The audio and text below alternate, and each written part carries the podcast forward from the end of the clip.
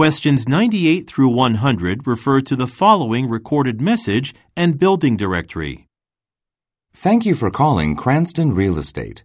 You have reached us outside of our normal business hours, which are from 9 a.m. to 7 p.m., Monday through Friday.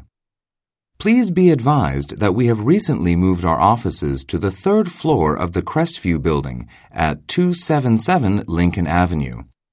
The building directory still lists the company that was previously on this floor, but it will be updated in the coming days. If you would like to leave a message for us, please press 2 when you hear the tone. Number 98. What is mentioned about Cranston Real Estate?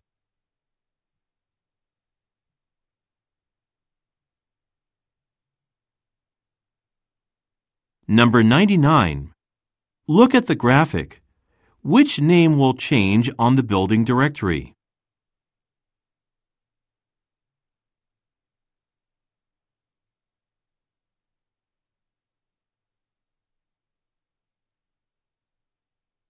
Number 100.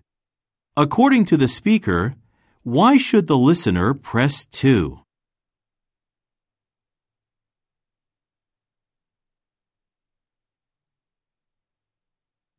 This is the end of the listening test. Turn to part 5 in your test book. End of recording.